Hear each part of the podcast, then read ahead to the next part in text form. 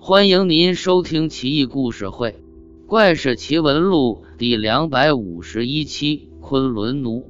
唐代宗大历年间，有一位姓崔的年轻人，出身官宦世家，其父地位显赫，跟当朝一品元勋关系很好。崔生当时做牵牛卫，为禁卫之一，算得上少年得志。一天，他父亲听说一品元勋生病了，就让他携带厚礼去看望。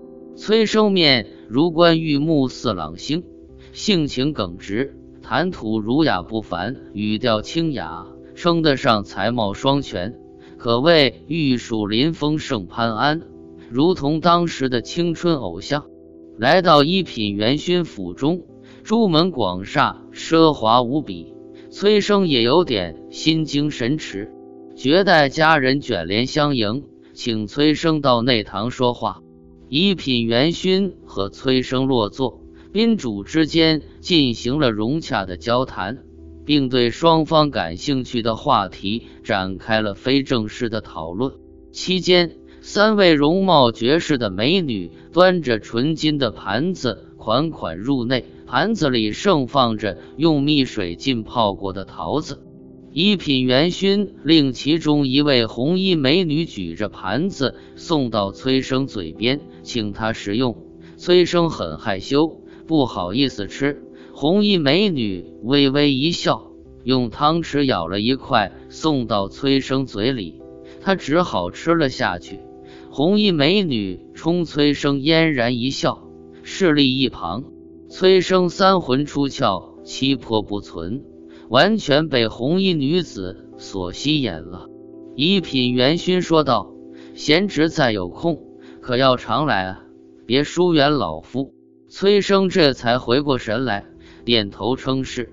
一品元勋令红衣美女送崔生出门，临别依依，崔生回身看她，那女子眼含泪光，也是恋恋不舍。他举起纤纤素手，伸出三根手指，又连续翻了三次手掌，然后指了指胸前的一面小圆镜，轻声说道：“你可要记清楚了。”红衣美女回身而去，崔生也只得怅然离开。崔生回到家中，跟父亲汇报情况之后，就回到书院，已是心醉神迷，惆怅不已。容貌清简，茶饭不思，神情恍惚，显然是害了相思病了，情思难解。他赋诗一首：悟到蓬山顶上游，明当玉女动心眸。朱飞扮眼神宫月，应照琼脂雪艳愁。周围的人看了这首诗，都不明所以。崔家有一个昆仑奴，名叫摩勒，看出崔生有心事。就很关切地问道：“郎君，这是怎么了？你有什么心事？何不告诉我呢？我可以为你分忧解难。”崔生叹息一声，说道：“我的心事，告诉你也没用。”摩勒说：“你说吧，我一定能为你解除烦恼。”崔生也想找个信赖的人倾诉，就一五一十地告诉了他。摩勒笑道：“这是小事一桩。”郎君何不早点告诉我？自己郁闷这么些天，人都瘦了。崔生又告诉他红衣美女临别的手语，说自己百思不得其解。摩勒笑道：“这有何难？一品元勋家中有十院歌姬，那姑娘竖起三个指头，就是说自己住在第三院。反掌三次，三五一十五。”说的就是十五那天，胸前小圆镜代表月亮，十五皓月当空嘛，约你那天见面呢。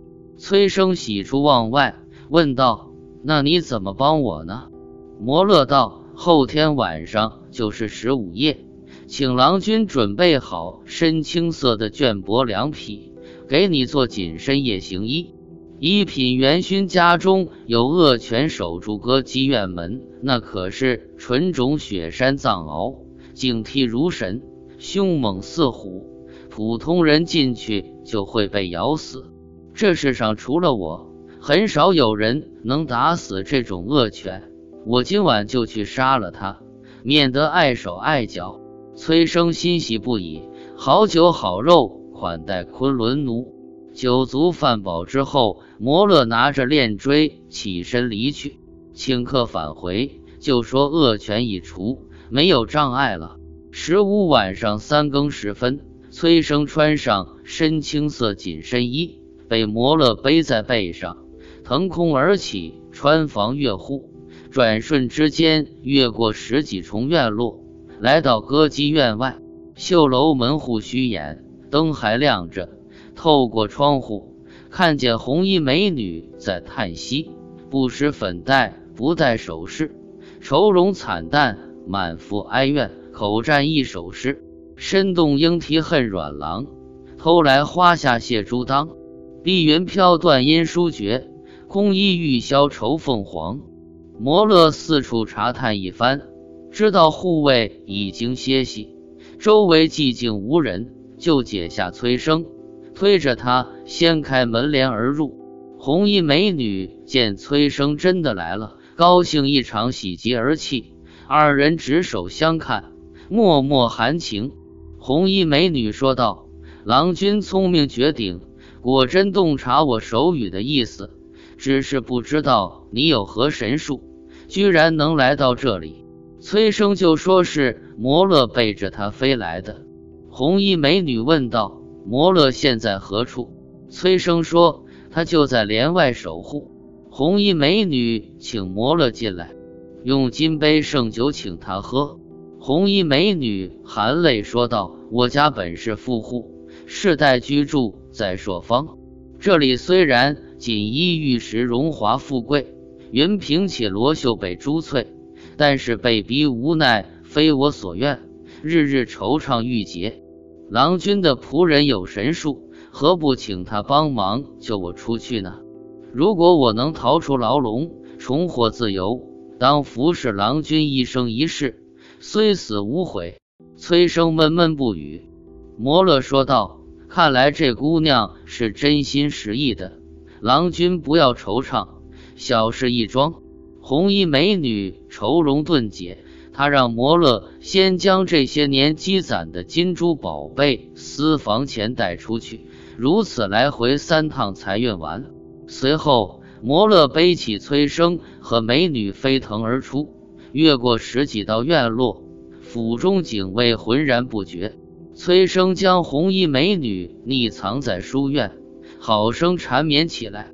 第二天天亮，一品元勋家闹翻了天，戒备森严之下，居然逃了歌姬，无人察觉。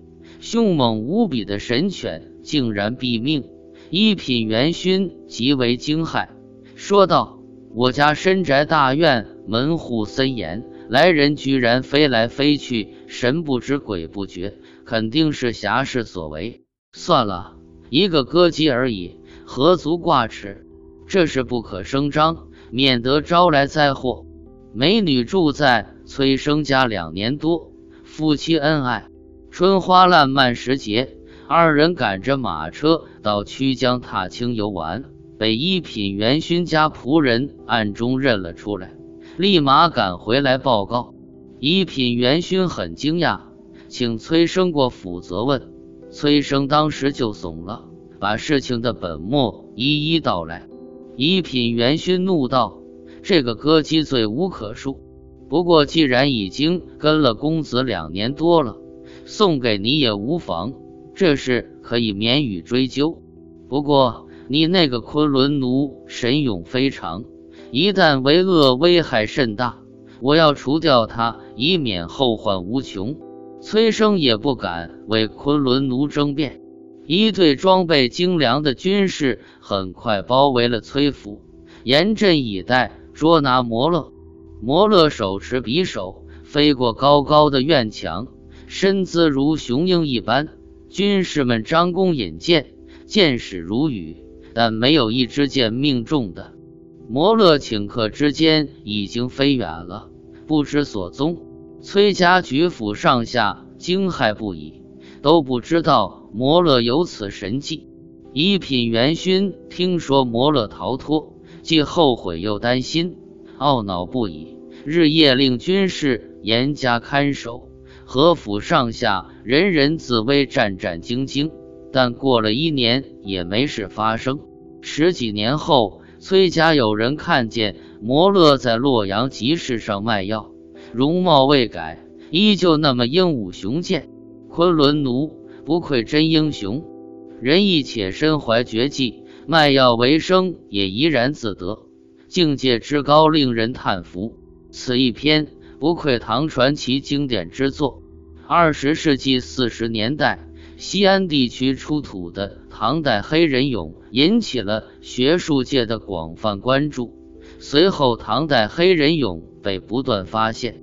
许多人知道，唐代诗人张籍写过一首诗，叫《昆仑儿》。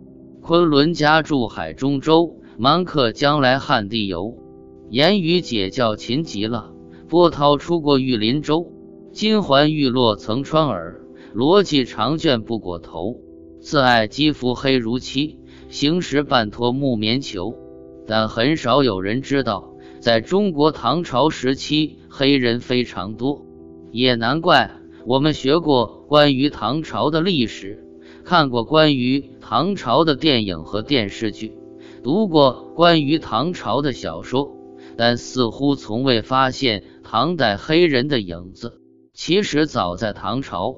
长安就已经是一座国际化大都市，各种肤色的人满街走，见怪不怪。当时流传的一句行话叫做“昆仑奴，新罗婢”，新罗的婢女等同于今天的菲佣，受过专业训练，乖巧能干；而昆仑奴个个体壮如牛，性情温良，他是耿直，贵族豪门都抢着要。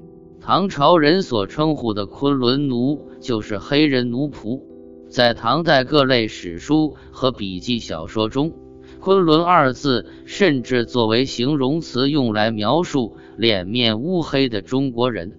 电视剧《大明宫词》里有一段情节表现了这个事实：太平公主与韦氏浏览于街头，旁边叫卖的商贩吸引着他们，最终。